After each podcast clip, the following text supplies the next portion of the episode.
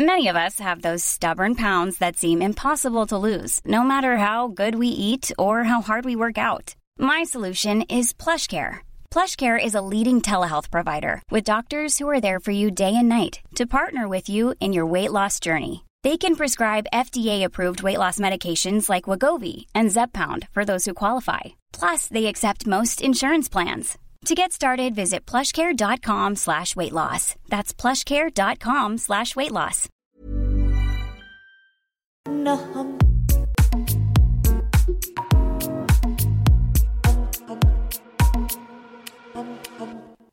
Je suis un peu plus détendue pour moi vivre, moi profiter de ma vie aussi, parce que euh, finalement j'en ai 33, 34 et euh, en fait ça fait 6 ans que je me suis mise de côté et plus avant, mais avant je m'en rendais pas compte, tu sais, c'était je vivais ma vie, j'avais pas forcément envie d'être amoureuse, euh, je comprenais pas le concept déjà, en vrai. Vraiment, c'est euh, genre je vois plein de gens amoureux autour de moi, je fais ok, ça a l'air cool. Ou pas d'ailleurs, parce que du coup ça se finit assez régulièrement les mecs quand même. Et tu te dis ouais non en fait, je veux ça mais je veux pas ça parce que euh, déjà j'arrive pas à me gérer émotionnellement, je comprends pas mes émotions, et je comprends pas comment me connecter à d'autres individus. Et donc du coup j'avais pas forcément ce besoin de vivre. Enfin, tu vois, je partais en vacances, truc bidule, mais j'étais quand même très dédiée à la tâche que je m'étais conférée avec l'assaut euh, notamment et, euh, et j'étais à fond, littéralement à fond. Mais c'est pas que ça la vie quoi. Extimité, le désir de rendre visible une partie de sa vie intime afin de mieux se l'approprier. Alors, petit disclaimer pour nos auditoristes. Anthony, malheureusement, n'a pas pu euh, être présent pour l'enregistrement de cet épisode. Du coup, il demande un grand pardon à, à tous ses fans et il s'excuse profondément. Bonjour à tous, moi c'est Agi, j'ai 33 ans, bientôt 34 et je suis chef de projet et formatrice euh, dans un Fab Lab euh, à Gonesse dans le 95 et à côté de ça euh, je coordonne une belle asso qui s'appelle La Retourne où on fait des actions avec et pour les sans-abri. Agi, quand tu te regardes dans le miroir, qu'est-ce que tu vois? Là, à l'instant T, je vois quelqu'un d'heureux qui euh, est intéressé par, le monde, par son monde et qui essaye de faire des choses euh, bien. Euh, mais je vois pas encore quelqu'un que j'aime pleinement. Je pense que ça vient.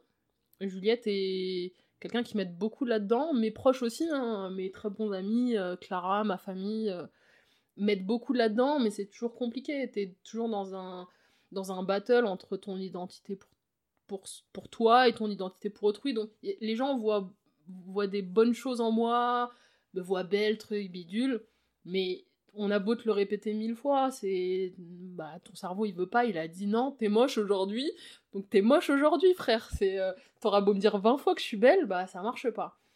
Mais tu vois, quand Juliette me dit des belles choses, bah. Contrairement à une période, je ne dis rien, tu vois. Je dis pas non, mais non, mais tu rêves, mais c'est pas ça, c'est l'amour. Non, non, euh, parce que je sais qu'elle le dit avec, euh, avec un cœur pur, tu vois.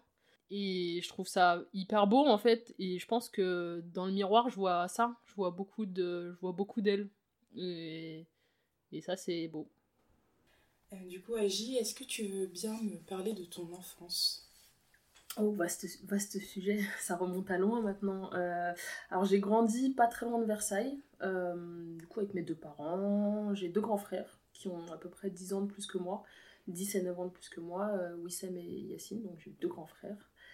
Euh, ça a été une enfance plutôt calme, euh, pas trop de, pas de soucis. Bon, on était dans un coin assez tranquille, hein, mine de rien, à côté de Versailles, je suis à quoi 3 minutes de la forêt, donc ah, j'ai pas vécu en cité, j'ai pas vécu, voilà, mon bâtiment il fait 4, étages quoi, donc ça a été plutôt calme. Je pense que j'ai été une enfant, on va dire un peu garçon manqué très tôt. Euh, avec deux grands frères, enfin, c'est pas que j'ai pas trop eu le choix, mais euh, je pense que j'avais pas beaucoup de figures euh, féminines autour de moi. Ma mère était déjà quelqu'un d'assez tough, assez costaud, donc finalement, j'avais pas ce truc de féminité très tôt, et pourtant mon papa il rêvait d'avoir une fille. Donc il était déçu deux fois. et finalement trois quand il rendu- je pense quand il s'est rendu compte que en fait euh, j'aimais la bagarre et pas les trucs de filles quoi. Donc euh, ça a été vrai, vraiment très calme, c'était euh, voilà, il y a rien, il y a pas eu d'éclat, il y a pas eu de tout s'est assez bien passé. Après voilà, j'ai vécu dans un environnement qui n'était qui me ressemblait pas. Jusqu'aujourd'hui, 30 ans après, j'ai grandi avec des voisins qui ne savent pas prononcer mon nom. Donc j'avais ni de figure féminine et ni de, de, de, de, de gens qui me ressemblaient. J'étais là une des seules maghrébines à l'école. jusqu'à très tard, jusqu'au collège, je pouvais les compter sur les doigts d'une main. Je pense que mes parents aussi ont eu ce besoin de, pas de s'intégrer, parce que c'est pas du tout le terme, mais de s'acculturer, parce que je pense qu'on leur a demandé, il y a eu des injonctions. Moi, je sais qu'on m'a raconté très tôt que, voilà, mon, grand frère, euh, je crois que c'était Wissem, qui, euh, qui en maternelle a voulu, euh, avait envie de faire pipi, il l'a dit en arabe, quoi. Et du coup, personne ne le comprenait. Alors que bon, je pense qu'il y a des gestes universels qui font que ils auraient pu le comprendre, et ça a été violent pour mes parents, ils se sont dit, ouais, mais en fait, faut mettre ça de côté, et faut que, faut que ça soit français, quoi. Donc, euh, moi, c'est vrai que je comprends l'arabe, mais je l'ai jamais vraiment parlé. Euh, donc voilà, c'est au-delà de l'intégration, ça a été de la culturation, et je pense que ça a créé des manques après, ou en tout cas euh, des choses qui font que je ressemble pas vraiment à mes, à mes congénères, avec des gros guillemets. On les voit pas, mais je fais les guillemets. donc, et ça, je m'en suis rendu compte quand je suis arrivée au lycée, quoi. Avant, j'avais personne qui me ressemblait et du coup, moi, je me suis construite euh, beaucoup à la marge, je pense, sur plein de niveaux de mon identité. Euh, mais c'est pas des trucs sur lesquels euh, j'ai réfléchi tout de suite, quoi. Ça s'est déconstruit quand je suis arrivée à la fac et que j'ai fait de la socio, quoi. Du coup, quand tu parles d'acculturation, notamment de tes parents, est-ce que ils t'en ont parlé de ça? Ces choses-là ou c'est juste des choses que tu as ressenties? Ouais, c'était plus du ressenti ou des petites anecdotes comme je l'ai raconté là qui fait que bah voilà, faut faire comme les Français. Euh, pourtant, euh, je suis née à Versailles, donc euh, être plus français que ça, c'est compliqué. Donc ouais, c'était plutôt du ressenti, du... faut que tes cheveux, ils soient bien plaqués, que tu sois bien coiffé. Enfin, moi, ça a été un grand truc, les cheveux. C'est c'est très tard que quand j'ai décidé de me couper les cheveux, parce que voilà, c'était un grand truc d'avoir les cheveux très longs pour ma maman, bien coiffés. Et je l'entends encore quand quand il y a ma nièce à la maison du fait qu'elle n'est pas coiffée alors que en fait elle a juste les cheveux bouclés quoi. C'est euh, elle, a pris ça de notre côté. Euh, donc euh, donc moi aujourd'hui quand j'ai les cheveux lâchés pour ma mère c'est pas être coiffée. Et du coup c'était des petits trucs comme ça qui faisaient que fallait que qu'on entre guillemets on ressemble aux français alors que ça veut absolument rien dire. Mais mais du coup voilà faut tout bien faire faut pas la ramener faut faut être discret alors clairement, mes deux frères, je pense que ça va encore. Alors moi j'étais tout sauf discrète quoi. C'était, euh, je pense que c'est encore une catastrophe pour ma mère quoi. Je pense qu'aujourd'hui quand elle me regarde des fois elle doit halluciner entre les piercings, les tatouages, les cheveux, euh, le style un peu excentrique. C'est une catastrophe pour elle.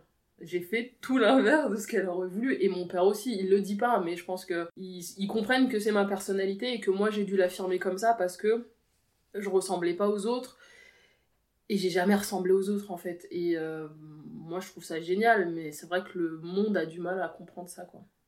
Et quand est-ce que tu as réalisé que t'étais pas comme toutes les autres filles justement? Alors je pense que globalement, au-delà de pas se sentir comme les autres filles, je me sentais pas comme les autres êtres humains. Ça veut dire que très tôt j'ai compris que je fonctionnais pas comme les autres.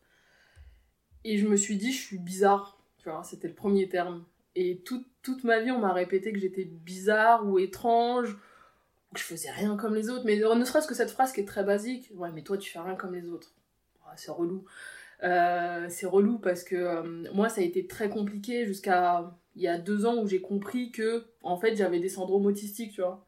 Et que, euh, en fait, c'est pas que j'aime pas les gens, c'est pas que je fais rien comme les autres, c'est que, en fait, mon mode de fonctionnement, il est pas du tout comme la majorité des gens, en tout cas.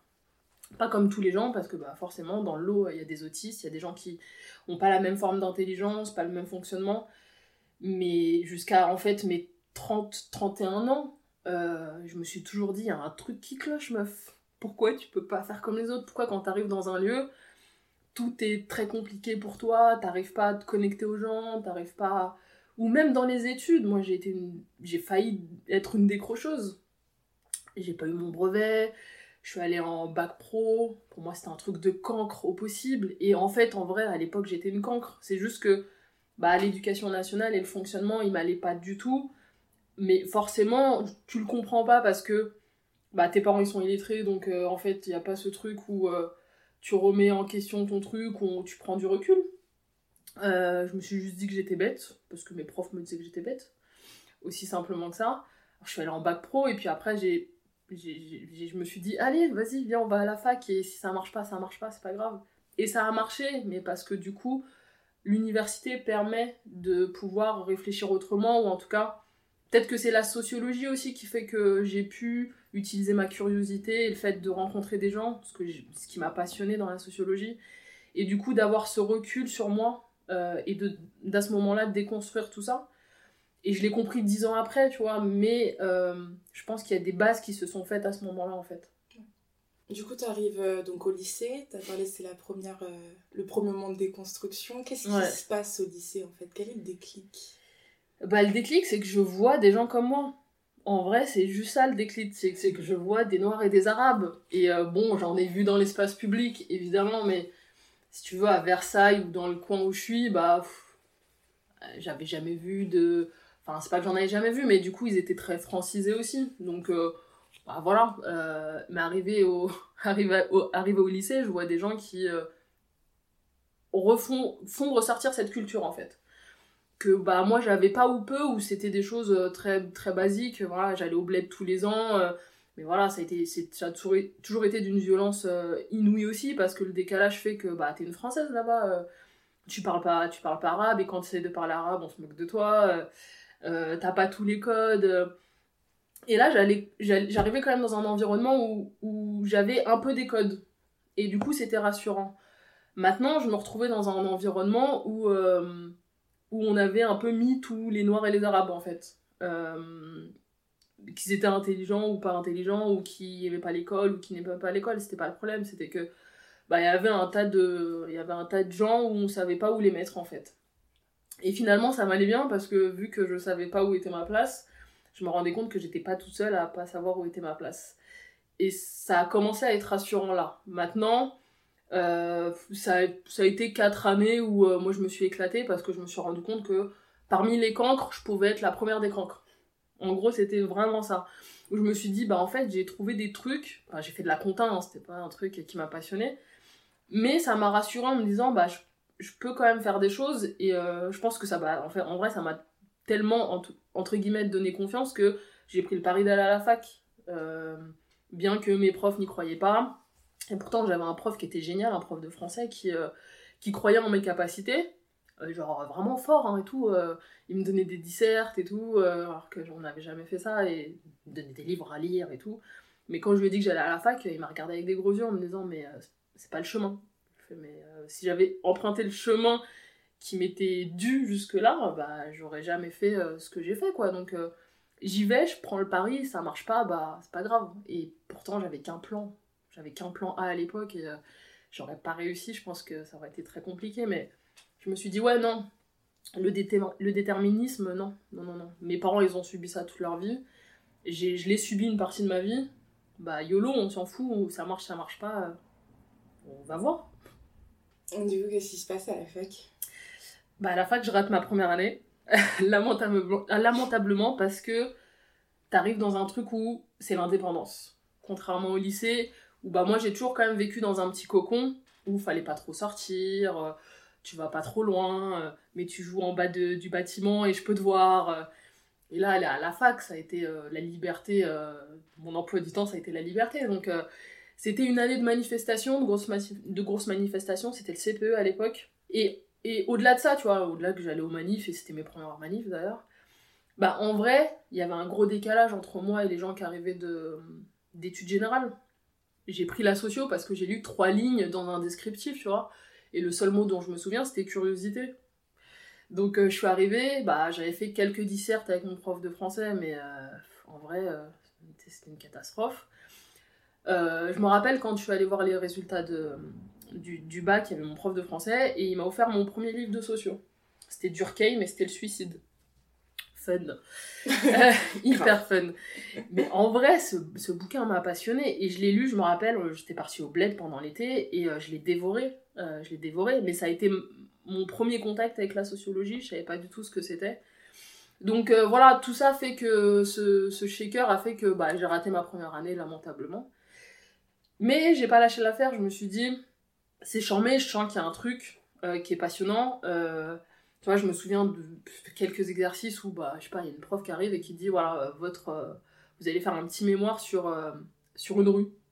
Tu, tu la regardes, tu dis euh, quoi? Euh, J'ai pas compris. bah, vous allez vous poser dans une rue que vous aimez bien et vous allez observer pendant euh, X temps. C'est génial ça, c'est une, une consigne qui n'a ni queue ni tête, j'adore et j'ai kiffé.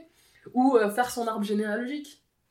Et là, pareil, bim, tu dois contacter les cousins au bled, tu dois parler à tes parents, enfin, quand je dis parler à tes parents, parler à tes parents de leur histoire. Et ça, je pense que je sais pas si c'est inhérent à, nous autres euh, fils d'immigrés, mais c'est compliqué. C'est compliqué parce que c'est beaucoup de douleur, c'est, euh, je pense qu'on se rend pas compte, hein, euh, c'est beaucoup de douleur, c'est des choses traumatiques, c'est aussi beaucoup d'amour. Et, et, là, je déconstruis et je me rends compte que finalement, les, mes arrière-grands-parents étaient noirs, tu vois. Et du coup, c'est vrai que des caractéristiques physiques chez moi s'expliquent tu vois, ou chez ma mère. Ma mère, elle a un, petit nez épaté, euh, vraiment, euh, pourtant elle est très blanche. Et voilà, tu déconstruis, tu te rends compte que euh, ton grand-père maternel est mort du typhus à la guerre, et qu'en fait, même si tu le savais un peu, que bah, ta mère a été adoptée, et qu'elle a eu sept frères et sœurs, enfin... Et du coup, tu fais toute la chronologie comme ça, et tu te dis, ah ouais, putain, en quelques... Finalement, en quelques messages Facebook, parce que c'était comme ça que, ça se... que je l'ai fait, bah, tu découvres que... De que plein de choses s'expliquent. Et, je me suis dit, ça, je veux pas le lâcher parce que ça me permet de, de, mieux connaître euh, mon entourage très proche, moi, beaucoup, euh, parce que tu fais pas de sociaux sans déconstruire qui t'es, quoi. Parce que, euh, voilà les biais, moi je sais que j'ai fait des mémoires sur les familles lettrées, bah j'aurais pas pu le faire correctement si j'avais pas déconstruit. Et ça, ça demande effectivement de la réflexion ton hypothèse de base, elle arrive, mais elle arrive parce que bah faut commencer à parler euh, bah, à ta mère, tu vois, à ta mère, à tes parents, de bah ouais, qu'est-ce qui fait que toute ta vie, euh, t'as pu réussir euh, à te débrouiller sans savoir lire et écrire, tu vois, c'est, moi je trouve ça époustouflant encore aujourd'hui. Et qu'est-ce qui fait que rien ne t'a donné envie d'aller vers cet apprentissage? On est les enfants oubliés de l'histoire, mes amis. On n'a pas de but ni de vraie place. On n'a pas de grande guerre, pas de grande dépression. Notre grande guerre est spirituelle. Notre grande dépression, c'est nos vies.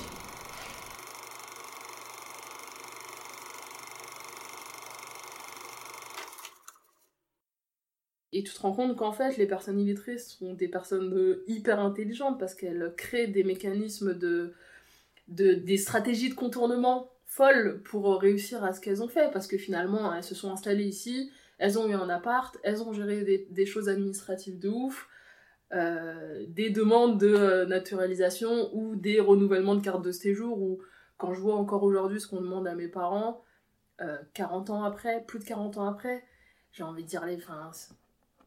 C'est d'une violence symbolique encore, enfin, et c'est tout le temps en fait.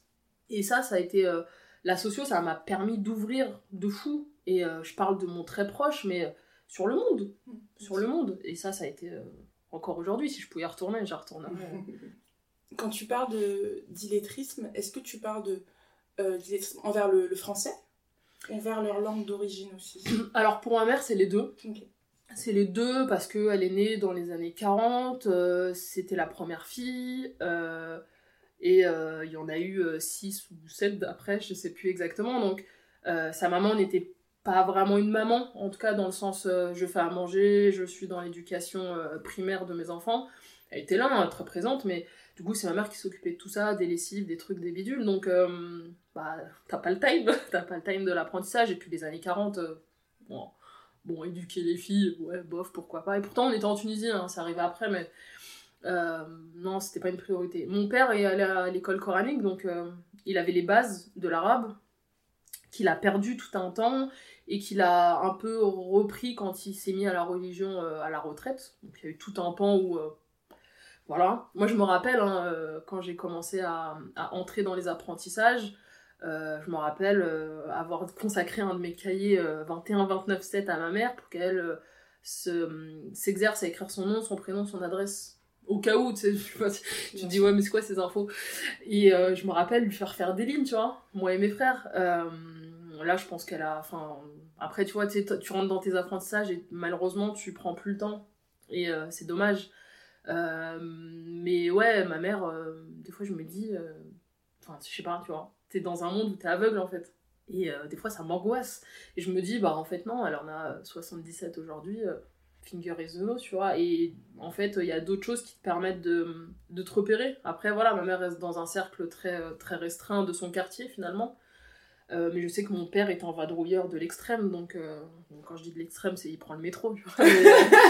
mais, ouais, tu vois, les codes couleurs, les trucs, les repères. Oui, les, c'est ça, j'arrive pas forcément à imaginer, à me mettre à la place. Non, mais c'est ouf. Comment il faisait Et des fois, il me rend ouf parce qu'il me demande des trajets et. et... Et tu sais, t'as pas le temps et tout, tu dois lui expliquer, et puis il est à moitié sourd, donc puis il s'énerve et tout. Et en fait, tu redescends en pression et tu te dis, ouais, mais mets-toi à sa place, tu vois, euh, de pas savoir où tu dois aller. Quand tu vois les gens, en fait, dans les transports, euh, ils prennent pas le temps, tu vois. Moi, la dernière fois, j'étais à Gonesse, bah, j'allais au taf, et puis il y avait un, vieux, un, vieux, monsieur qui devait aller à l'OFI. Euh, donc, du coup, c'est l'Office français de l'immigration et de je sais pas trop quoi. C'est ça. Et du coup, euh, bah, tu vois, t'as une map sur ton téléphone, donc tu te dis, tiens, euh, bon, comment je vais lui expliquer? Je suis une, quiche en, en, orientation, et tu vois, tu tapes un détour de 10 minutes, et c'est pas grave, tu le fais. Et je me suis dit, voilà, je me suis imaginé mon père, tu vois, en me disant, bah ouais, tu prends 10 minutes, tu le fais, il caille, il fait froid, il pleut, tu t'en bats les couilles, vas-y, tu le fais. Mais voilà, tout le monde n'est pas comme ça, donc, euh, donc voilà, et c'est compliqué, et euh, ça, a ça a toujours créé des tensions énormes entre moi et mon père, parce que selon lui, on n'a jamais pris le temps de le faire, alors qu'on le fait, mais c'est vrai que c'est délicat, quoi, c'est... Euh, moi, je déteste les trucs administratifs en plus, c'est une angoisse monstre. Et je pense que c'est de toute cette violence symbolique dont je me souviens, tu vois, les administrations, le corps médical, euh, ça a toujours été ça. Et puis on se rend compte aujourd'hui que les, les choses ressortent, tu vois. Euh, là, les fameuses polémiques sur comment le corps médical traite les racisés. Et tu sais, tu, tu scrolls, tu lis les tweets et tu te dis Ah, mais oui, ah, mais ouais, ok, c'est ce que j'ai vécu. Et c'est chaud. C'est chaud parce que ça remonte et, et toi encore, tu vois, tu sais, t'es dans, dans, ta trentaine et tu, tu l'assumes parce que tu sais lire et écrire. Moi, je sais que des fois, quand euh, ma mère va chez le médecin, bah, elle est diabétique, donc elle y va régulièrement. Tu dis, ouais, t'es pas là, en fait, euh, une fois par mois, qu'est-ce qu'il doit se dire? Et puis, des fois, elle dit des trucs et tu te dis, ouais, non, mais je vais le défoncer. tu sais, c'est ton médecin de famille que toi, t'as quitté depuis longtemps parce que... Euh, parce qu'il te racontait de la merde et que tu t'en es rendu compte? Mais ta mère, elle a pas le choix parce que euh, finalement, euh, dans ton petit patelin, euh, c'est le seul médecin à côté, où elle peut aller à pied, elle a ses habitudes et tout. Ah, c'est lourd. C'est lourd, mais, mais c'est l'histoire de notre vie en fait. Et nous, on essaye de déconstruire et de. Et je pense qu'il se passe un truc, clairement. Hein. Et heureusement qu'il y a des gens qui prennent la parole et qui, et qui, sont, qui ont une petite audience pour, pour que les choses émergent mais euh, ça a rien ça a rien d'évident quoi. Mm. c'est vrai oui toute cette, toute cette polémique en fait avec euh, le corps médical. Une fois de plus c'est en fait c'est ça fait partie de, l'intimité du quotidien en fait. Et euh, il faut que ça ressorte il faut que ça soit dit par plein de gens pour qu'on se rende compte. Ah ouais carrément. une fois de plus c'est oui c'est systémique en fait. C'est ça c'est exactement ça c'est exactement le terme c'est systémique. C'est c'est du racisme systémique. On a commencé à s'en rendre compte à, s'en rendre compte pardon avec les violences policières. Mais finalement nous on l'a toujours su mais les, les, les blancs ont commencé à s'en rendre compte il y a pile un an, parce qu'aujourd'hui on enregistre, mais c'est les un an des Gilets jaunes. Et, et là, le corps médical, moi, il, y a, y a un an maintenant, ma mère, un an et demi, s'est fait opérer.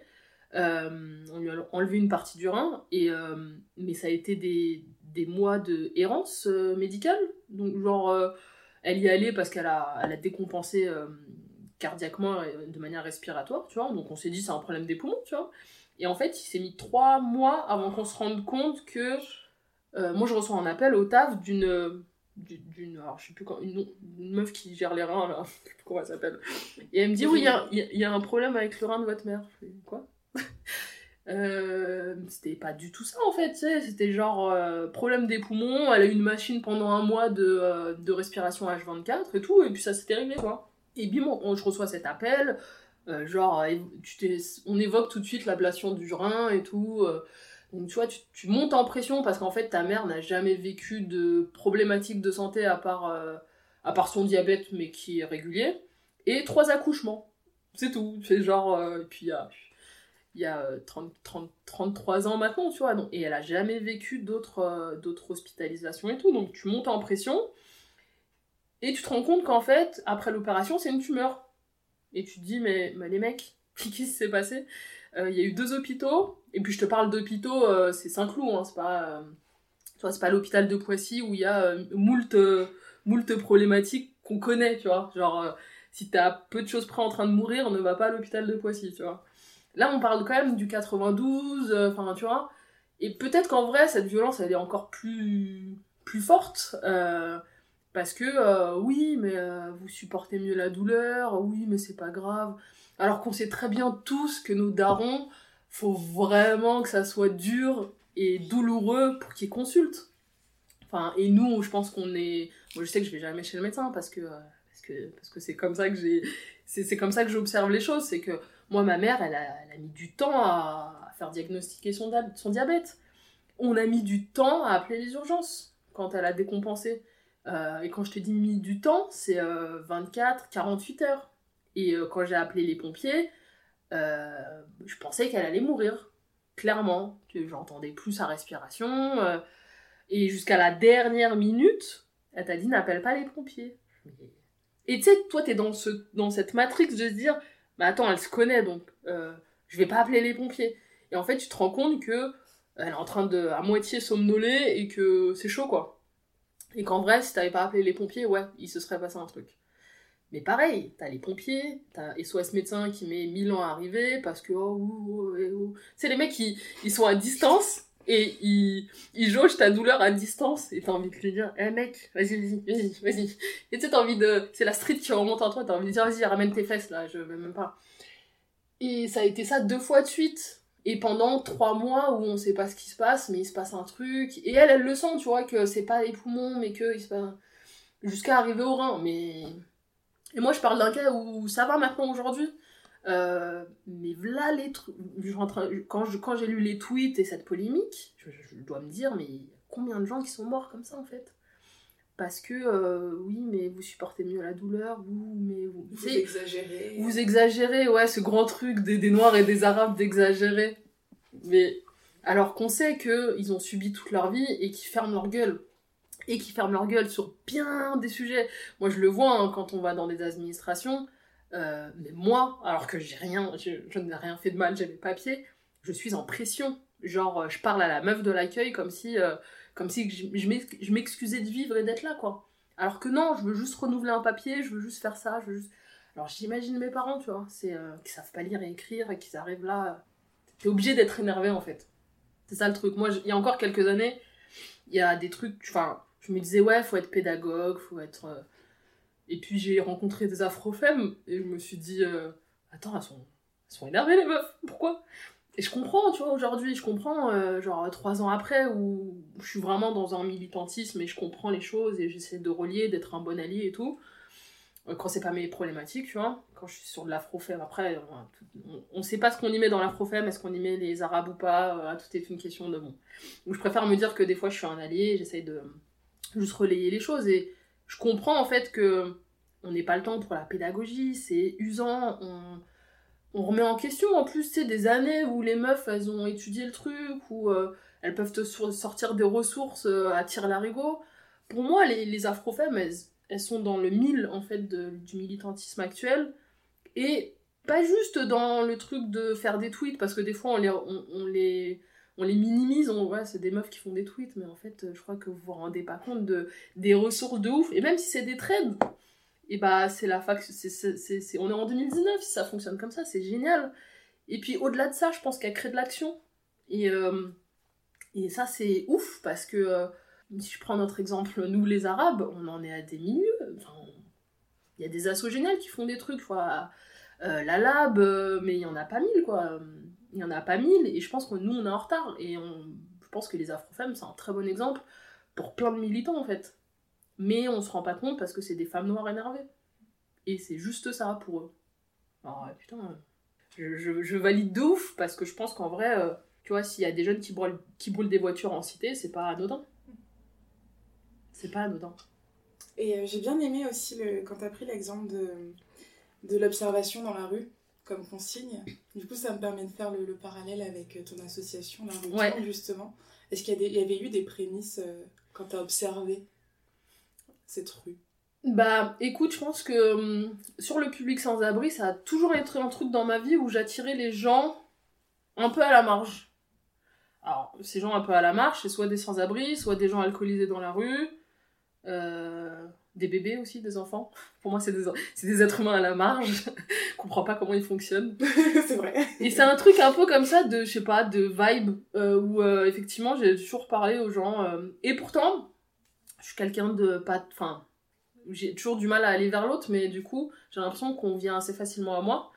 Et du coup, j'ai toujours parlé aux sans-abri, euh, des fois même pendant des heures. euh, ou dans la rame de métro, j'ai toujours été la meuf chelou qui parlait aux gens. Je considère que quand quelqu'un essaye de se connecter de la bonne manière, évidemment, euh, et pas juste un mec qui vient te draguer lourdement, bah tu prends la peine de- de- d'échanger. tu que tu sois fatigué ou pas. Parce que si quelqu'un vient s'adresser à toi directement dans une foule ou dans un truc, c'est qu'il se passe un truc. Moi, je crois aux rencontres, aux connexions un peu euh, comme ça, un peu, euh, un peu, euh, je sais pas, nébuleuses. Et du coup, très tôt, ça a été le cas. Et je me suis mise à la photo, je sais pas, il y a 10 ans maintenant. Je faisais des portraits, c'était cool et tout. Instagram, enfin non, à l'époque c'était MySpace et tout, je crois. c'est vieux. Euh, Facebook et tout, et c'était génial, tu sais, t'as des likes, tu fais des photos, c'est Mais à un moment, tu prends. Enfin, tu sais, t'es limité un peu, tu te dis, ok, tu fais, tu fais un taf cool, mais euh, tu pourrais faire un taf plus cool si ça avait du sens.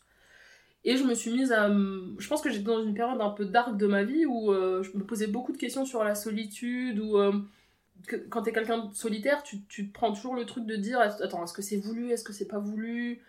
Et puis du coup, j'avais pas du tout déconstruit mon autisme à l'époque, donc là je le comprends mieux, mais je me suis dit tiens, je vais, je vais prendre cette thématique de solitude en photo.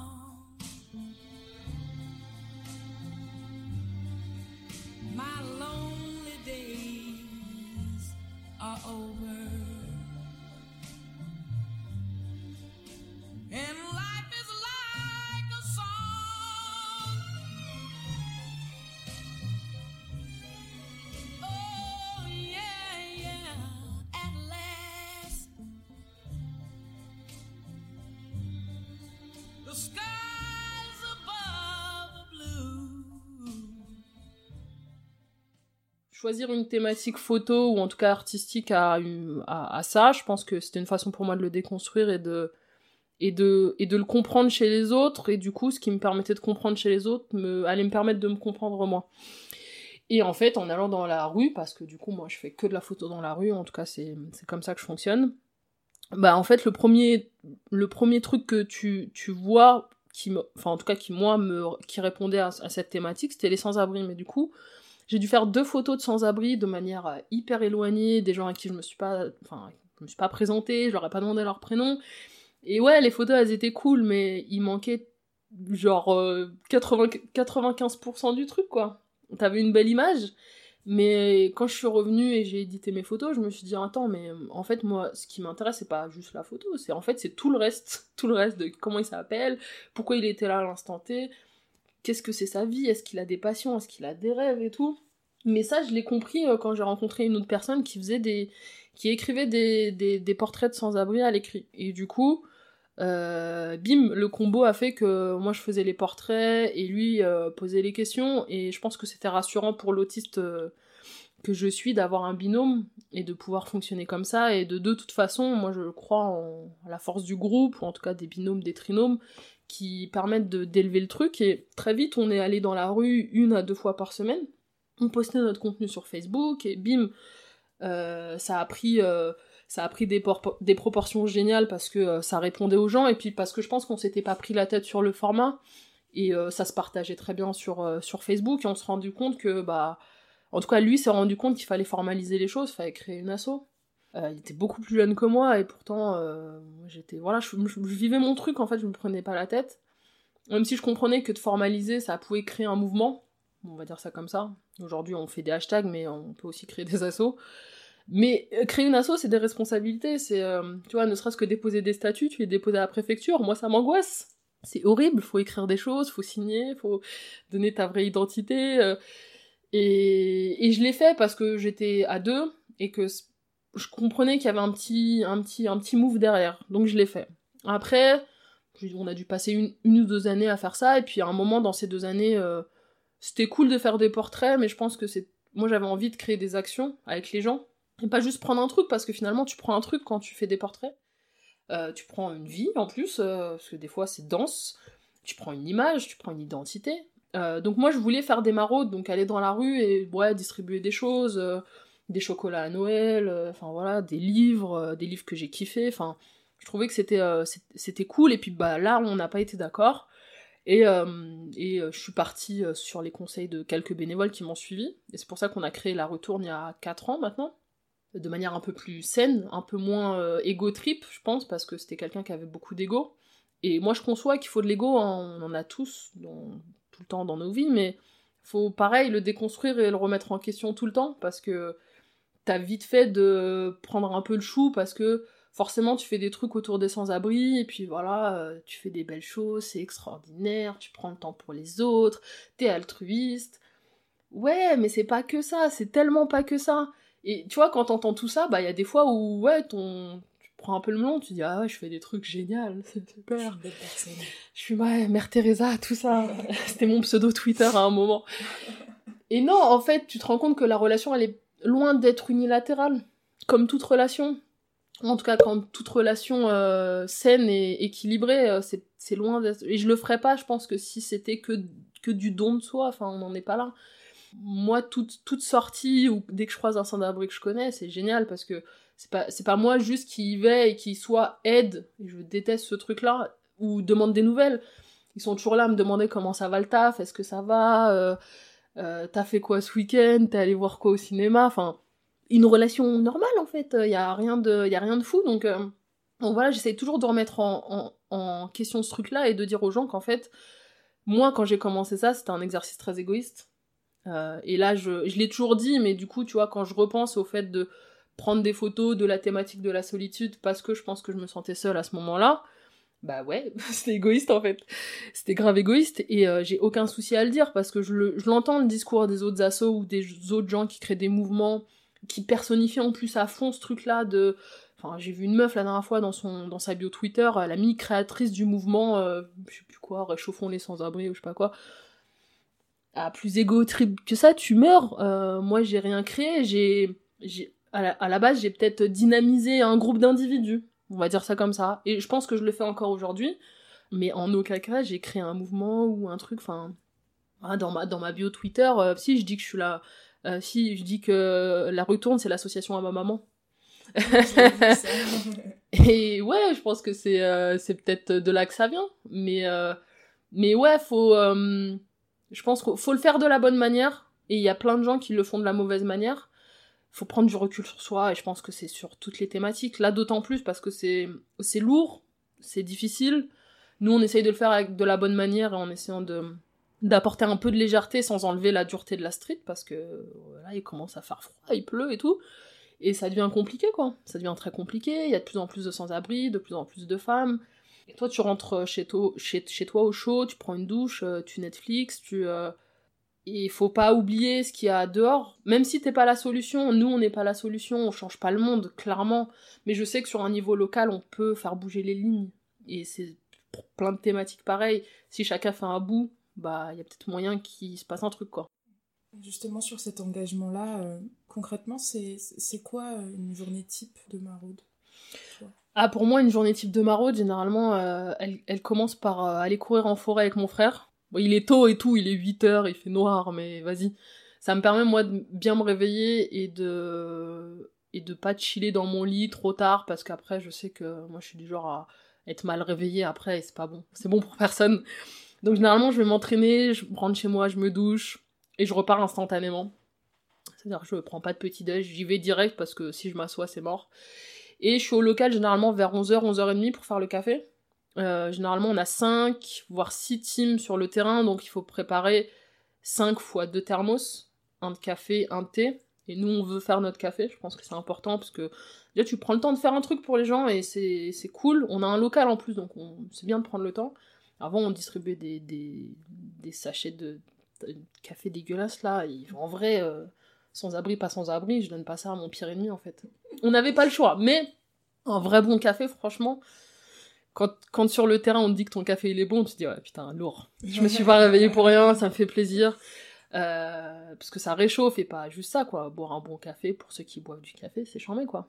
Donc, euh, et généralement c'est mon petit moment autiste, ça veut dire que euh, même quand il y a un autre de mes co-bureautiers qui arrive plus tôt que moi, généralement il sait qu'il faut pas qu'il touche au café. C'est genre mon moment, ma bulle où je mets du son. Euh, J'Instagram, je fais mes trucs et tout, je range un peu le local et genre c'est mon heure, voire mon heure et demie avant que euh, 30 bénévoles arrivent dans le local. Et avant de passer une après-midi euh, dehors à donner de l'énergie, à être dans l'écoute active et tout, parce que je sais que c'est difficile, déjà c'est difficile pour un être humain lambda, mais c'est encore plus difficile pour moi en fait de... Je suis une vraie éponge et du coup, quand j'en ressors, euh, généralement je suis rincée, je fais rien après, euh, je rentre chez moi. euh.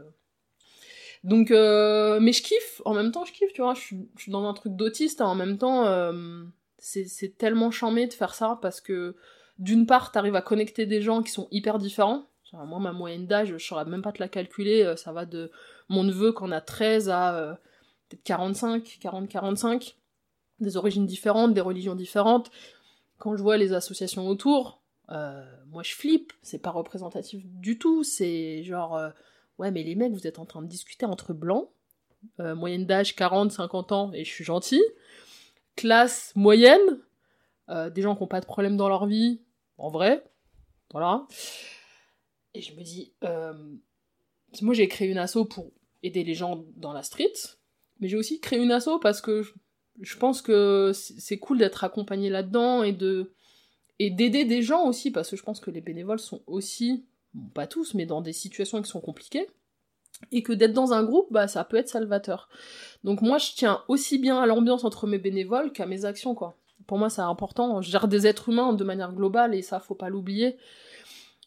Et la diversité, bah, c'est là que t'apprends. Moi, je sais qu'il y a des gens, euh, je pense que je les aurais croisés dans la rue, je leur, euh, je leur donnais pas l'heure, tu vois. Et pourtant, euh, c'est charmé, je me tape des barres, j'apprends des trucs de ouf. Enfin voilà, j'ai des 2000, tu vois, j'ai des gens qui ont 18-19 ans euh, dans mes bénévoles que je kiffe, tu vois. Bah, il y a un truc qui nous relie. Et ça, c'est cool. Et je pense qu'on a besoin de ça aujourd'hui parce que la période, elle est dure. Et moi, je sais que quand, je suis au local avec mes bénévoles, euh, que je sois dans le mood ou pas dans le mood, euh, bim, je sais que bah, je vais kiffer. Et je vais en ressortir et je vais me dire, ok, je sais que je suis dans la bonne direction ou en tout cas qu'on fait un truc cool ensemble. Là, je m'adresse un peu à la sociologue. Euh, du coup, quand tu... qu- qu'est-ce que tu as observé euh, depuis 4 ans euh, et peut-être un peu avant, du coup, avec ton association dans la rue, les profils que tu trouves Qu'est-ce qui ressort? Quand j'ai commencé ça, je me suis. Enfin, tu sais, c'est le premier truc que te disent tes parents de pas parler à des inconnus. J'ai toujours fait tout le contraire de ce que me disaient mes parents, les pauvres. Et nous, on avait tous la figure du clochard. Le dit sans guillemets parce que c'était vraiment ça à l'époque, tu sais, c'est le mec au coin de ta rue ou en, bas de- du magasin à côté de chez toi qui, euh, était généralement un poivreau. Et nous, l'hypothèse c'était qu'il avait un peu mérité ça, qu'il avait fait de la merde dans sa vie. euh, et ouais, bah voilà, il est là parce que euh, il a fait de la merde. En gros, c'est ça. Personne lui adressait la parole parce que parce que soit il était toujours vénère, soit il était tout le temps bourré. En gros, c'était la figure qui, il y a 20, 15 ans, était prédominante.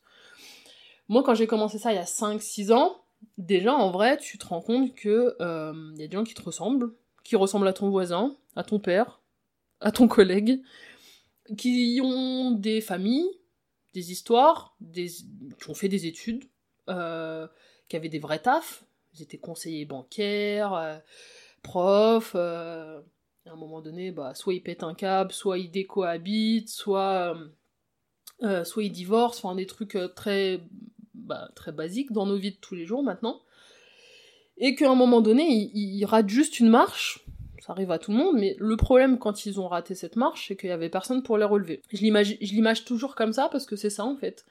Euh, juste, tu vois, décohabiter avec sa femme, bah, le truc fait que, si je prends l'exemple de Pascal, il a eu des problèmes euh, avec euh, son patron à l'époque, qui pensait que je crois qu'il couchait avec sa femme, je sais pas trop quoi. Ça a toujours été obscur. Bref, décohabitation, enfin, il perd son boulot, il décohabite avec sa femme, il décide de monter sur Paris parce qu'il était à Annecy, je crois. Il monte chez un de ses potes, à, pas loin de Stalingrad. Euh, ce pote finit, enfin, décède du sida. Il est pas sur le bail, donc il se fait tège. Et il a élu euh, domicile sur un banc euh, en face de la rotonde. euh, pendant 17 ans, il, a passé son temps là, en fait. Et c'était pas un choix. Il, est tombé à la rue euh, euh, par dépit, par malchance. Et ça a fini par être un choix 17 ans après. S'il avait tout un réseau de solidarité. euh, il était connu de tout le monde, il avait son petit banc, sa petite bibliothèque, il avait des chaises pour les gens qui, venaient le voir. Enfin, c'était génial. Nous, on avait fait son portrait. Et euh, il est décédé à la rue parce que euh, il y avait je sais plus quel événement sur l'environnement, et puis ils ont décidé de nettoyer la place. C'est vraiment le terme, nettoyer, parce que du coup ils ont tout jeté. Ils ont tout mis à la benne, sac de couchage, livres. On va pas, on va pas faire dans la dentelle, hein, on s'en bat les couilles, hein, c'est juste un sans-abri. Et en fait, ils l'ont retrouvé mort euh, quelques jours après euh, à 100 mètres, sous un parasol, euh, plein hiver. Et nous, on l'a su par un habitant du quartier qui connaissait très bien Pascal et qui avait lu notre portrait. Donc je reçois un mail un jour qui m'annonce ça. Voilà, tu sais, une descente d'organes, tu te dis putain, je l'ai vu, je l'ai vu il y a une semaine, il allait bien et tout. Euh, donc euh, tu remets, euh, tu t'as le seum contre la municipalité de Paris qui prend pas de gants. euh, Enfin, tout est, tout devient très, euh, ouais, tu comprends pas. C'était un des, ouais, c'était le premier sans-abri que je connaissais qui décédait à la rue. Depuis, la liste s'est allongée euh, plus plus, hein, euh, et c'est toujours compliqué. Et quelques, quelques jours après, je crois que j'ai eu un mail de son fils qu'il avait pas vu depuis 10-15 ans, et qui me demandait de lui envoyer les dernières photos de son papa.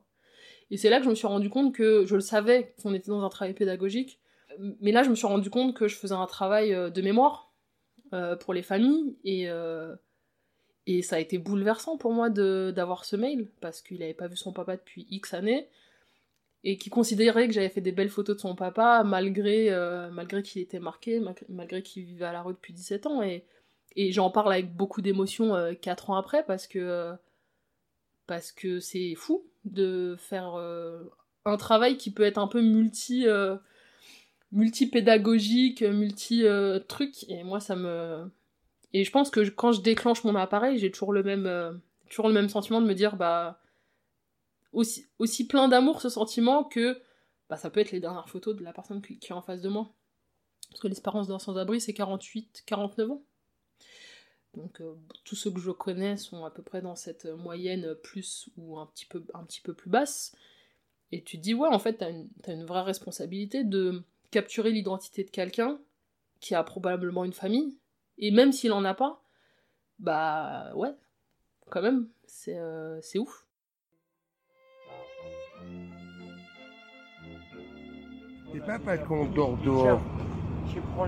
Que les gens nous voient avec leur, euh, le mordu, on les appelle les lucioles avec les deux dans le coin. Ils nous voient des a priori. On s'en fout, ça. On a le droit d'être aimé, on a le droit d'aimer. C'est ce qu'on appelle dans la chimie l'échange équivalent. Mais pour montrer sa sincérité, son honnêteté, sa franchise. Et après prouver son amour. Mais il faut laisser du temps à ça.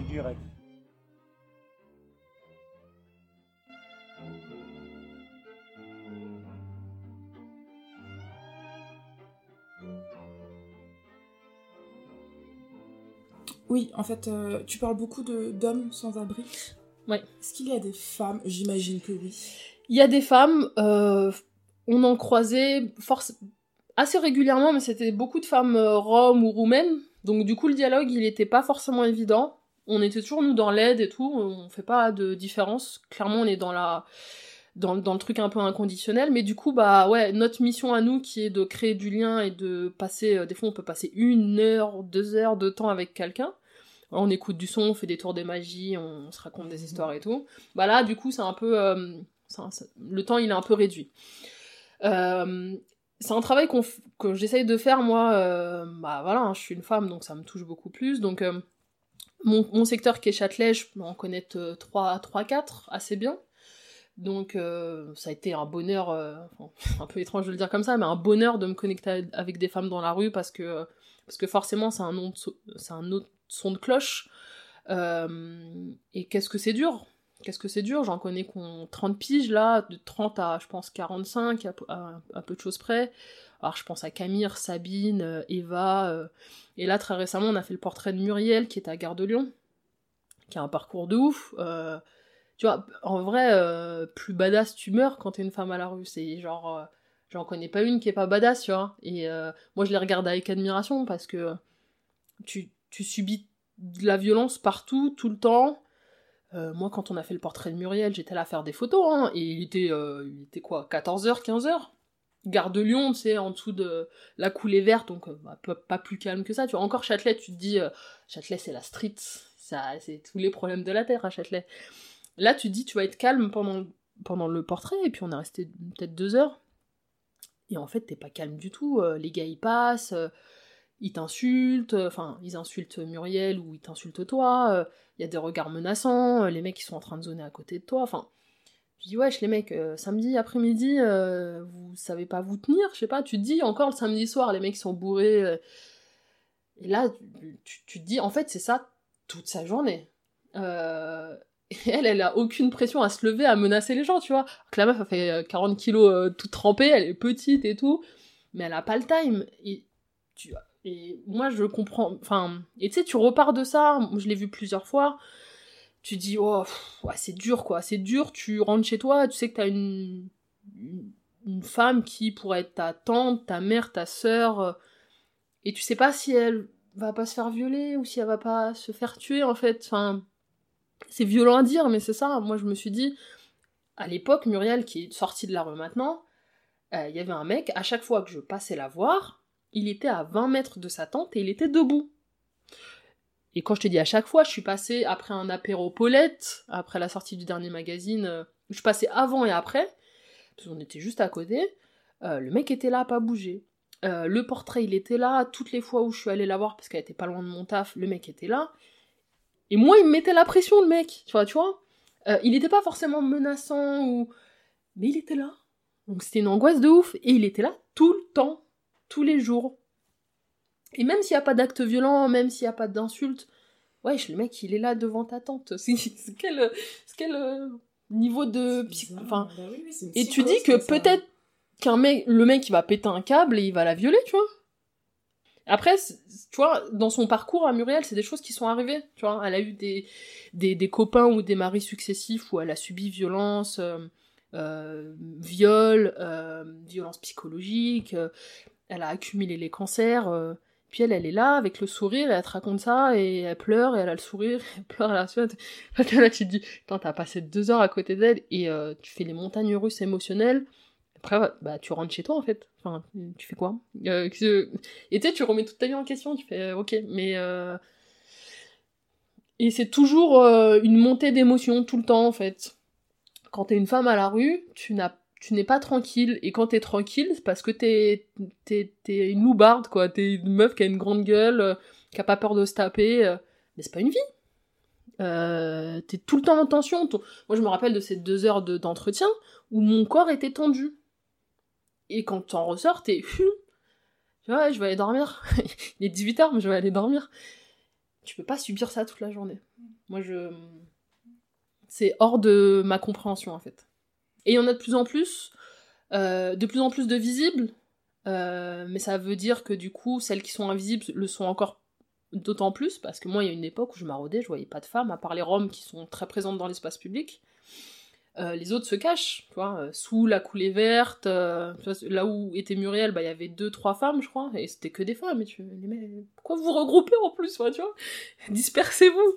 Et où c'est dans des tunnels, comme à Châtelet, il y a un tunnel, euh, je sais pas où mène ce tunnel d'ailleurs, c'est un tunnel de l'angoisse, où il y a des Camille dort, enfin, que des endroits glauques, tu sais, où les gens vont se shooter, ou vont fumer leur pipe à crack en plus, donc...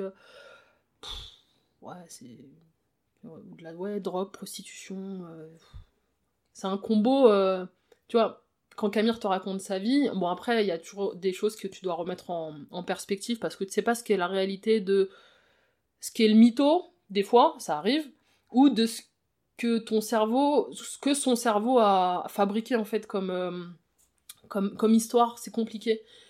Euh, mais c'est vrai que nous, on prend toujours la, voilà, ce que nous disent les gens pour euh, content. Pour nous, c'est euh, c'est ce qu'ils ont vécu. Et, et même si c'est pas totalement la réalité, c'est que c'est peut-être une réponse à un traumatisme. Tu vois, Camille, elle nous dit qu'elle a une fille qui a 8 ans. Elle t'a des détails. Elle l'a vu, truc, bidule. Et en fait, quand t'as sa maman au téléphone, elle te dit non, elle a pas d'enfant. Mais voilà, moi je vais pas aller mettre ma tête contre la sienne et dire ah, tu m'as mytho et tout, t'as une fille. Non, non, c'est peut-être qu'elle a fait une fausse couche, c'est peut-être qu'elle a perdu un enfant, ou peut-être qu'elle a, tu vois, je sais pas, des violences dans le passé. Donc quoi qu'il arrive, c'est un traumatisme. Donc euh, moi c'est vrai que quand je- quand j'ai eu ça au téléphone, je fais ah putain, euh, m'a menti, c'est pas bien. Et en fait, non, tu, tu redescends tout de suite en disant non, non, mais tu ne sais pas toi ce que c'est de vivre ça, et ce que ton cerveau peut switcher en fait? Donc euh, tu te canalises et tu, tu l'écoutes quand t'as part de sa fille et t'acquiesces. C'est tout. On sent vraiment que bah, tu es investi euh, émotionnellement, euh, éner- énergétiquement dans, tout ça, dans tout ce travail-là. Mm. Euh, et toi, comment, comment tu te sens comment, Niveau santé mentale, comment tu te sens? Je pense qu'il y a eu des périodes compliquées, mais hum, je pense que dès le départ, je me suis dit, faut que tu le fasses pour ta santé mentale, en fait. Après, forcément, tu, t'es- tu coordonnes une asso où il y a pas loin de 80 bénévoles, 80 personnalités, ou euh, sur ton euh, sur ton terre-terre à Châtelet, euh, il y a peut-être 10, 15 personnes que tu connais bien, c'est autant de responsabilités. T'as un taf, en vrai, t'as un taf, t'as une famille. Je sais que j'ai passé des hivers sans voir mes neveux. Tu sais, t'as la tête dans le guidon et tu te dis, ok, tu penses que par échéance, c'est quand la première maraude, c'est quand la première. Et tu, tu ressors de janvier et tu dis, ah putain, mais qu'est-ce qui s'est passé euh, Noël? Noël, le nouvel an? Et tu dis, ok. Donc il y a eu des années un peu compliquées où, tu sais, c'est les débuts en plus, donc euh, tu charbonnes. Moi, j'ai tendance à charbonner fort et et à pas réfléchir à ce qu'il y a autour et à avoir une bulle et avoir beaucoup de rigueur. Donc des fois être un peu pas forcément évidente à gérer parce que euh, parce que t'as des êtres humains au bout et c'est tu vois. Si, si le duvet il est demandé un jour bah c'est ce jour-là parce que tu vas pas attendre une semaine pour filer un duvet en plein hiver quoi. Donc des fois la charge mentale elle est pas évidente parce que euh, je me je m'oblige à faire des choses des fois où ouais je suis fatiguée quoi. Je suis fatiguée parce que euh, parce qu'en fait mon temps de travail dans une semaine euh, à l'assaut des fois c'est deux jours temps plein. Et je parle pas que des week-ends ça peut être les soirs où je dois faire les postes programmés je dois répondre aux gens je dois checker les trucs les visuels les bidules retoucher mes photos. Donc en fait c'est plein de c'est génial parce que c'est plein de compétences que j'ai développées aussi. Mais en même temps c'est beaucoup de pression parce que si je poste pas ça à ce moment-là bah peut-être que du coup on va avoir moins de bénévoles à la maraude. Et si je réponds pas aux gens bah ils vont se dire ouais c'est qui? Ils font les rostas ils répondent pas au MP sauf que frère j'ai une vie en fait il est 23h j'ai pas envie de répondre à euh, ouais mais vous pouvez me décrire vos actions? Euh, ouais non euh, oui. Après, flemme flemme mais tu pourrais aller voir notre site ou lire notre description enfin tu vois. Ou euh, envoyez-moi le lien d'inscription mais il est partout le lien d'inscription. Tu rends ouf tu me rends ouf. Mais non en fait il faut que tu sois diplomate parce que et pas qu'avec les gens qui te sollicitent mais avec tes bénévoles aussi parce qu'ils sont là avec euh, avec du cœur et faut que tu prennes le temps. Et du coup le temps que tu prends pour tous ces gens qui sont là bénévoles sans-abri euh, followers bah tu le prends pas pour toi donc c'est moins évident maintenant aujourd'hui je pense que j'arrive à redescendre un peu parce que déjà je suis bien entourée. Euh, tous mes co-bureautiers, que ce soit Asen, Mathilde, Aurélie ou Youssef, sont des gens très proactifs et ça n'a pas toujours été le cas. J'ai pas toujours été très aidée. Donc là ça va, la distribution des rôles elle est plus, elle est plus équilibrée, je peux vraiment compter sur eux. Après moi je suis quelqu'un de très, euh, très rigoureuse, compte pas sur tout le monde, euh, parce que les gens prouvent qu'on peut pas compter sur eux en fait, assez simplement. Donc quand je trouve des gens sur qui je peux compter, et c'est le cas aujourd'hui, et bah je suis un peu plus détendue. Je suis un peu plus détendue pour moi vivre, moi profiter de ma vie aussi, parce que euh, finalement j'en ai 33, 34, et euh, en fait ça fait 6 ans que je me suis mise de côté, et plus avant, mais avant je m'en rendais pas compte, tu sais, c'était... je vivais ma vie, j'avais pas forcément envie d'être amoureuse, je comprenais pas le concept déjà, en vrai. j'adore. Vraiment, c'est euh, genre, je vois plein de gens amoureux autour de moi, je fais, oh, ok, ça a l'air cool. Ou pas d'ailleurs, parce que du coup, ça se finit assez régulièrement, les mecs, quand même. Et tu te dis, ouais, non, en fait, je veux ça, mais je veux pas ça, parce que euh, déjà, j'arrive pas à me gérer émotionnellement. Je comprends pas mes émotions. Et je comprends pas comment me connecter à d'autres individus. Donc, euh, ouais, c'est pas un truc qui m'avait euh, posé question jusqu'à très récemment, en fait.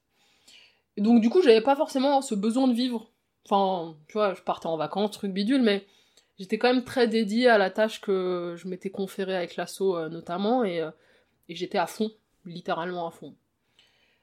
Mais c'est pas que ça la vie, quoi. C'est pas que ça la vie, tu fais des rencontres euh, de manière inattendue et tu dis, ah ouais, ok, il y a peut-être un autre truc euh, que ça, et peut-être que ce truc-là va te permettre aussi de mieux faire les trucs que tu fais dans, dans ta vie de tous les jours, le taf ou l'assaut, et d'être plus détendu. Et ça, c'est pas mal aussi, en fait. Mais tu t'en rends compte euh, tardivement et tu dis, oh, bah, moi, je me suis jamais inquiétée, en fait. Je me suis toujours dit, les choses, elles arrivent au bon moment, euh, avec la bonne personne, et c'est cool. Ça tarde un peu, mais vas-y, je prends mon temps. J'ai d'autres occupations, tu vois, donc en vrai...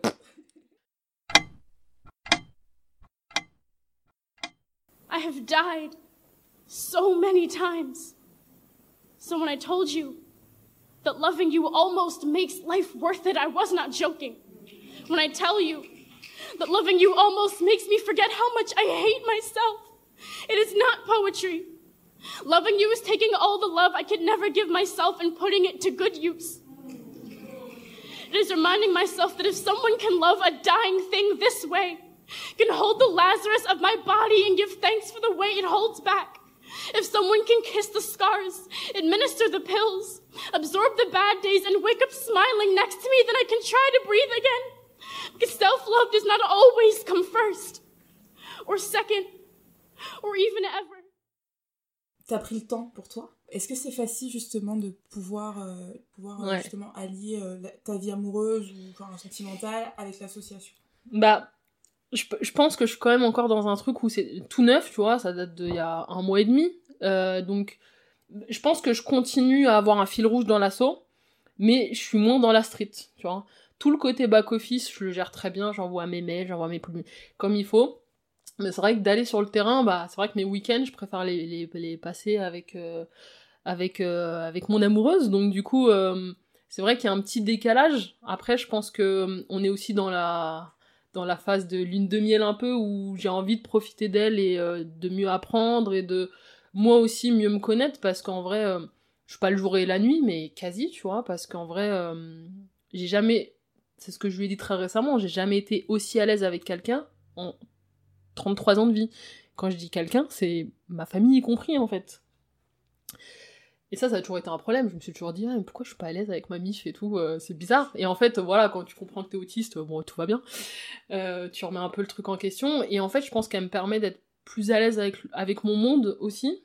Parce que, euh, parce que même si c'est très récent, je pense qu'on est dans un truc vraiment d'amour inconditionnel. En tout cas, que j'ai moi jamais ressenti. euh, et c'est tellement apaisant, et moi, ça me détend. Je suis moins dans la rigueur tout le temps, moins dans la tension, moins dans l'énervement. Et du coup, en vrai, ça me permet de mieux gérer le reste. En vrai, c'est euh, hyper salvateur. Et, euh, et c'est une, une rencontre totalement inattendue. Ça ça n'a pas de sens. Sur le papier, c'est... Enfin... Quoi? C'est genre euh, le jour et la nuit. Et en fait, on se connecte sur tellement de trucs. Un peu ce truc de... De, de, flamme jumelle, là, ce concept que j'ai... Je suis tombée dessus par hasard, au même moment où je rencontrais Juliette.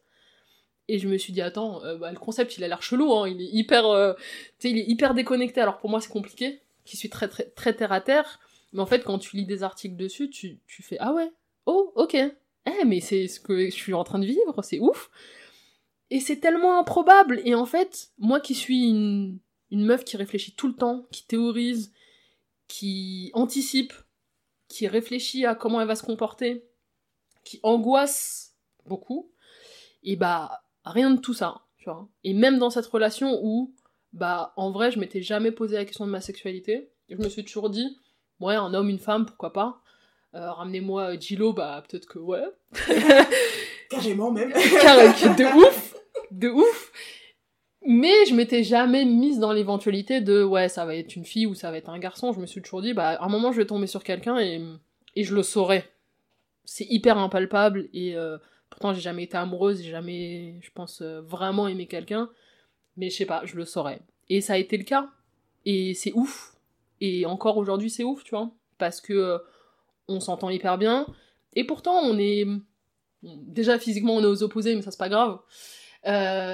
Mais on n'écoute pas la même musique, on mange pas les mêmes trucs. euh, et pourtant, c'est fluide, tellement fluide que tu poses pas de questions. C'est ça qui est dingue.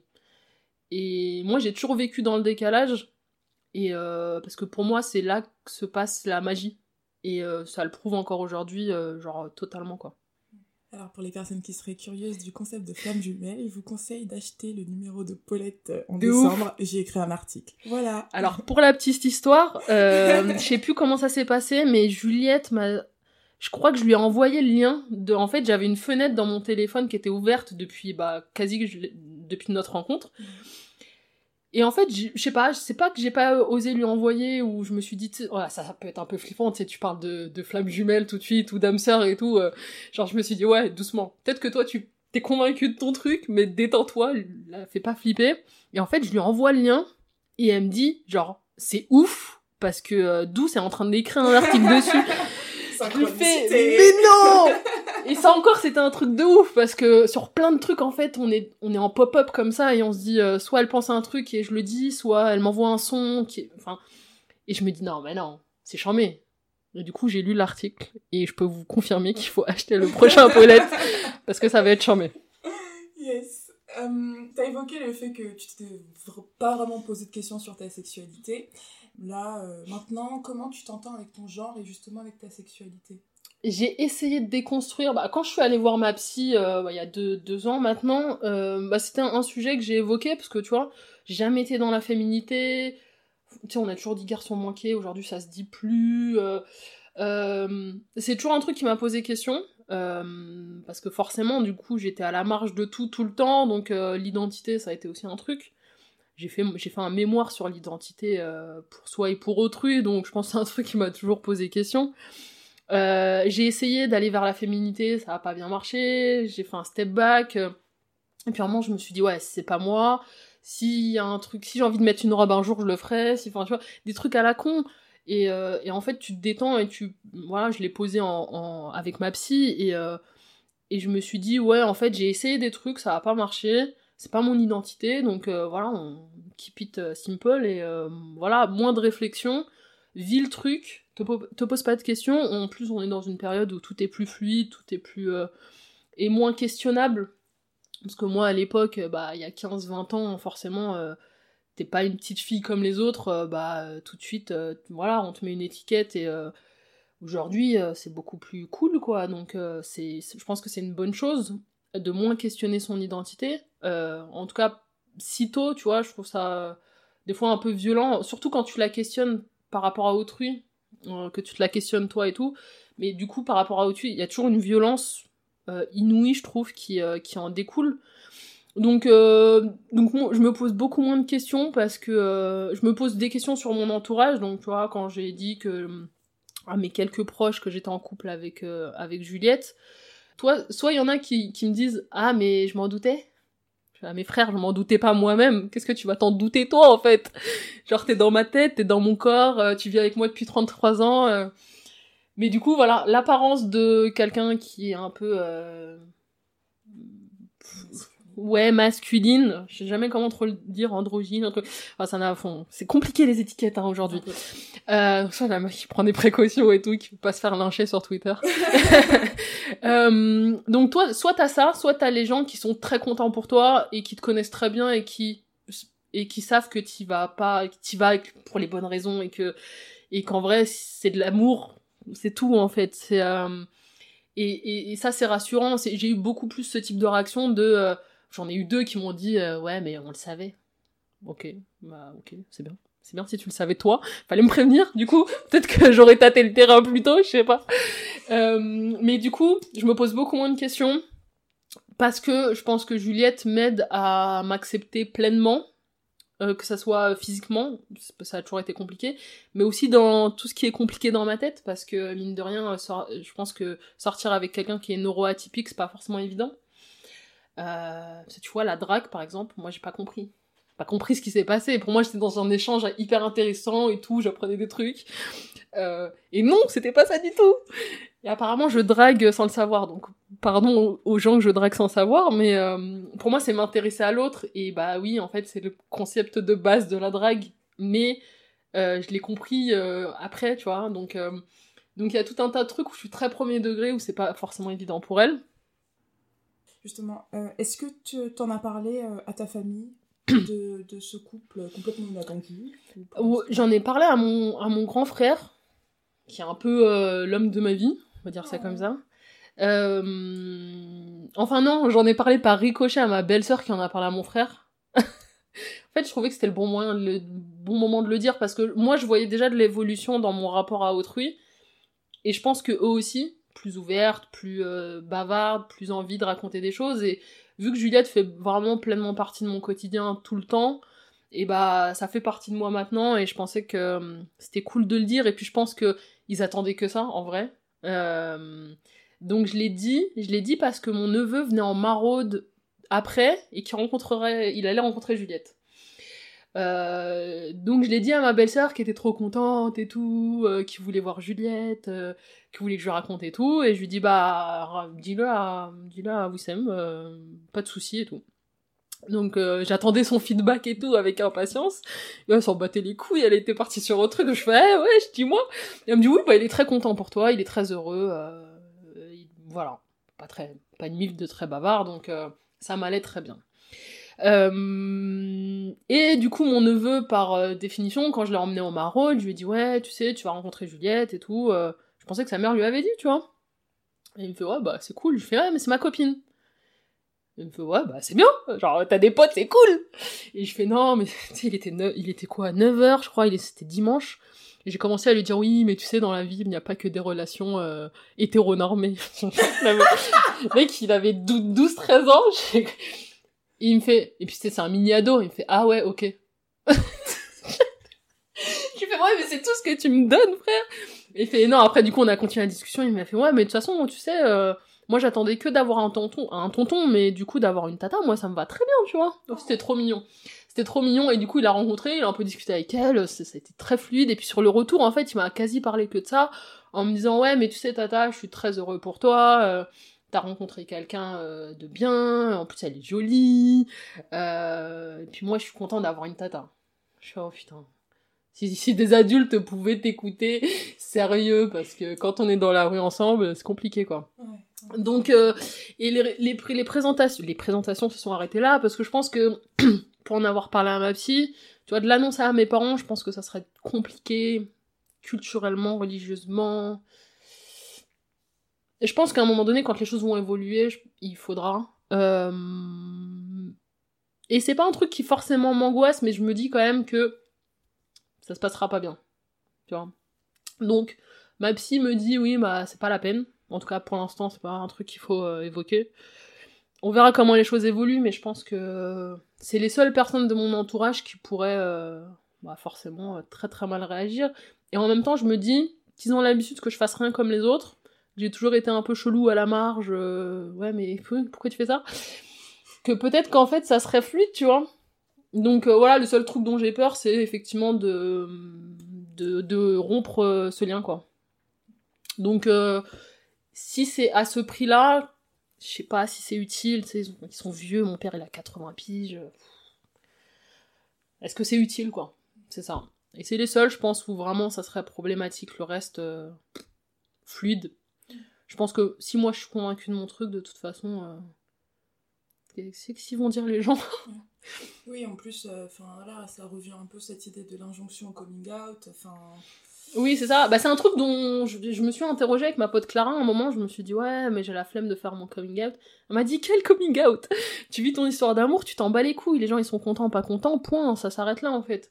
Effectivement, euh, je pense que faut que les choses soient naturelles. Après, voilà, tu l'annonces à des gens que t'aimes beaucoup, mais c'est pas vraiment faire son coming out. Je juste dit, j'ai rencontré quelqu'un, elle s'appelle Juliette, tatatin. C'est tout.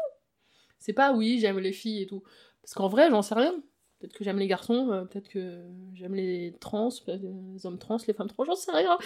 Euh, moi, j'aime les êtres humains. Euh, c'est très euh, cucul la praline de dire ça, mais euh, quand tu crois aux rencontres, bah ouais, tu te formalises pas sur des étiquettes, sinon, euh, bah sinon c'est de la merde ce que tu dis. C'est tout. Donc, euh, moi je sais que c'est un truc qui me fait un bien fou, et que effectivement, s'il y a des gens qui le prennent mal dans mon entourage, euh, bah tant pis en fait. J'aime juste quelqu'un d'autre, les mecs. C'est, euh, tu vois, genre j'ai tué personne, j'ai violé personne. Contrairement à Polanski. Oups, j'ai rien dit. Ouh, ça clash. N'allez pas voir son film. Non, surtout pas. Et euh, ouais, t'as parlé un peu de la, ouais, de- du regard des gens, de la violence euh, dans la rue quand vous êtes toutes les deux ensemble. Est-ce que, euh, bah, est-ce que t'étais préparée à ça? Franchement, en vrai, je me suis toujours dit. euh, je suis pas quelqu'un très démonstratif, donc je me suis toujours dit, même si j'étais en couple, je pense que dans l'espace public, j'aurais probablement pas été quelqu'un très tactile. Donc c'est pas un truc qui m'a. Déjà, je ne m'envisageais pas amoureuse, donc déjà, en partant de là, c'est pas un truc que j'ai envisagé du tout. Mais en fait, on est assez. On est des aimants avec Juliette, et du coup, on a du mal à se détacher l'une de l'autre, bah, à pas se tenir la main, à pas se truc. Et c'est vrai que moi, je le vois moins qu'elle, parce qu'elle est plus attentive à son environnement. Pour le coup, moi, je suis plus autiste dans l'espace euh, public, donc c'est vrai que j'ai l'impression que vous êtes tellement connecté avec elle que le reste, euh, je m'en bats les- steaks. Et en fait, c'est euh, quand même, elle, elle le remarque. Moi, je le remarque quand vraiment les gens se retournent, et il y en a. On a des remarques aussi, souvent des remarques en arabe, qui me sont, qui me sont, nous sont destinées, donc je les entends. Euh, des regards haineux. donc je m'y attendais je m'y attendais, hein, en vrai, euh, c'est la France, les mecs, donc, euh, en vrai, on n'est pas dupes. Euh, mais tu vois, on était en week-end à Lille, ça s'est hyper bien passé, genre fluide, tu le remarques pas du tout. Donc il y a deux salles, deux ambiances, je pense. Maintenant, je pense que je suis quelqu'un qui un peu énervé, donc faut pas trop me saouler avec ça par contre, parce que parce qu'on n'emmerde personne, donc euh, je pense que Juliette sera plus énervée que moi plus rapidement. C'est assez étrange d'ailleurs, mais euh, je pense que c'est elle qui va se battre, donc les mecs, euh, faites gaffe. Petite, mais elle va pas rigoler avec vous, donc... Et je pense qu'il y a moyen qu'à un moment donné, ça monte en tension et que... hum, je vais pas me battre, mais... Tu vois, au même titre que quand je suis dans la rue avec des sans-abri, que les gens se retournent, au fond des remarques, bah ouais, là, je vais être... Bah, j'ai pas le temps, quoi. C'est bon, les mecs. euh, Je suis pas là pour subir, en fait. Moi, je vis ma vie. Je viens pas vous saouler parce que vous, vous êtes moche. donc, euh, donc, venez pas me saouler dans le truc que je vis. Et euh, j'ai pas envie d'arrêter d'être démonstratif à cause des gens. Et ça n'arrivera pas. Donc, Qu'est-ce qui te donne de la force aujourd'hui, la drogue. Non, je rigole. L'amusez surtout pas. C'est la meuf qui s'approche du micro et qui dit là, non, ne touchez pas à la drogue, les enfants. Euh, Qu'est-ce qui me, euh, je pense que ce qui me donne de la force, euh, le premier truc en vrai là, si je te parle à l'instant T, c'est Juliette, ou en tout cas l'amour. Si on est, euh, si on dépersonnifie un peu tout ça, c'est l'amour. Et, euh, et tout, toute la force que j'ai de l'assaut, euh, des bénévoles qui sont, euh, qui sont là au garde à vous quand j'ai besoin d'eux, euh, de la force de nos actions, de la façon dont on le fait, qui je pense euh, est la bonne et, pas tant faite euh, de la même manière que nous sur le terrain, et donc du coup ça donne un sentiment hyper, hyper fort. Des gens qui nous laissent des mots sur les réseaux sociaux, enfin, il y a tout un tas de trucs qui du coup compensent la charge mentale dont on parlait tout à l'heure et qui fait que, ok, c'est rude des fois parce que tu vois pas le bout, tu t'en sors pas, t'as pas envie, et bim, tu reçois un message qui dit euh, ouais c'est charmé ce que vous faites, euh, je suis à l'autre bout de la France ou l'autre bout de la planète et euh, j'aimerais bien vous accompagner, mais je peux que vous envoyer de la force. Mais les mecs envoyer de la force, c'est charmé parce que sur le terrain on est suffisamment et je veux pas que ça soit une asso où il y a un million de bénévoles, c'est nul. Je veux que ça reste hyper familial et qu'on se connaisse et qu'on kiffe ensemble quand on se retrouve. Enfin, tu vois, là juste après, on va faire les kits hiver avec les bénévoles. Bah, je suis hyper, euh, je suis hyper pressée de les retrouver parce que du coup, vu que je passe plus de temps avec Juliette, bah, je les vois un peu moins. J'ai pas fait la dernière maraude et tout. Mais c'est la MIF, donc euh, c'est la MIF et ça me donne une force incroyable de continuer. Et puis les gars sur le terrain, parce que même s'ils sont dans des situations euh, compliquées, bah en vrai, ils sont, ils gardent toujours de la force pour m'en donner. Et, et je trouve ça ouf, ouf. Et, euh, et je prends tout parce que euh, parce que euh, parce qu'il faut tout prendre. En vrai, la vie elle est tellement dure qu'il faut prendre toute cette force. Donc donc je pense que c'est ces choses-là me donnent de la force tout le temps. et c'est d'autant plus facile quand t'as un smartphone, quoi. Parce que t'en as tout le temps, où que t'ailles, de la force. Donc, et ça, c'est charmé, quoi. Et la question rituelle, est-ce que tu t'es déjà senti majoritaire? Oula, euh, bah non. Mais je me suis, mais je pense que j'ai tellement de, présence et de voix que euh, finalement, même quand j'étais minoritaire, euh, j'affirmais tellement que bah, je faisais plus de bruit que les autres. J'étais déjà beaucoup plus présente physiquement que les autres. donc, je me suis sentie minoritaire à plein de reprises dans ma vie et en même temps, j'ai toujours compensé pour soit compenser mon autisme, soit compenser ce truc d'être minoritaire pour plus m'affirmer. Et même si, euh, même si c'est jamais évident, tu vois, de d'être euh, toute seule dans son truc, euh, faut toujours prendre le pli. Enfin, moi, c'est ce que je dis à mes jeunes de de, faire semblant d'être à l'aise et de d'avoir confiance en soi. Et ça marche, parce que pour la preuve, on n'arrête pas de me dire que oui, mes prises de parole, ça va, t'as l'air à l'aise, c'est cool. Ouais, clic, c'était charmé. Ah ouais, mais les mecs, je crois que vous savez pas ce qui s'est passé avant, après, au maquillage, je me suis fait maquiller, enfin, tout ça a été euh, ouh, beaucoup d'émotions, et puis euh, c'était la première fois que je revoyais Juliette après notre soirée de la veille, donc euh, tout était euh, compliqué pour moi, et, et finalement j'ai été à l'aise pendant, mais ça veut pas dire qu'avant et après j'ai pas été j'ai pas été hyper mal à l'aise, hyper stressée, hyper angoissée, donc ouais, même quand vous êtes minoritaire, euh, prenez le parti de faire semblant d'être à l'aise et d'être confiant, et généralement ça marche assez bien. ouais. C'était Extimité, le récit de la conscientisation et de la déconstruction de personnes minorisées. Retrouvez-nous un dimanche sur deux sur Apple Podcast, iTunes, Spotify, SoundCloud. Pensez à nous mettre 5 étoiles et plein de commentaires. S'il vous plaît, merci. Le générique était un extrait du morceau Tonabi de l'artiste Persian Empire. Even when we're on a budget, we still deserve nice things. Quince is a place to scoop up stunning high-end goods for 50 to 80% less than similar brands. They have buttery soft cashmere sweaters starting at $50, luxurious Italian leather bags, and so much more. Plus, Quince only works with factories that use safe, ethical, and responsible manufacturing. Get the high-end goods you'll love without the high price tag with Quince. Go to quince.com slash style for free shipping and 365-day returns.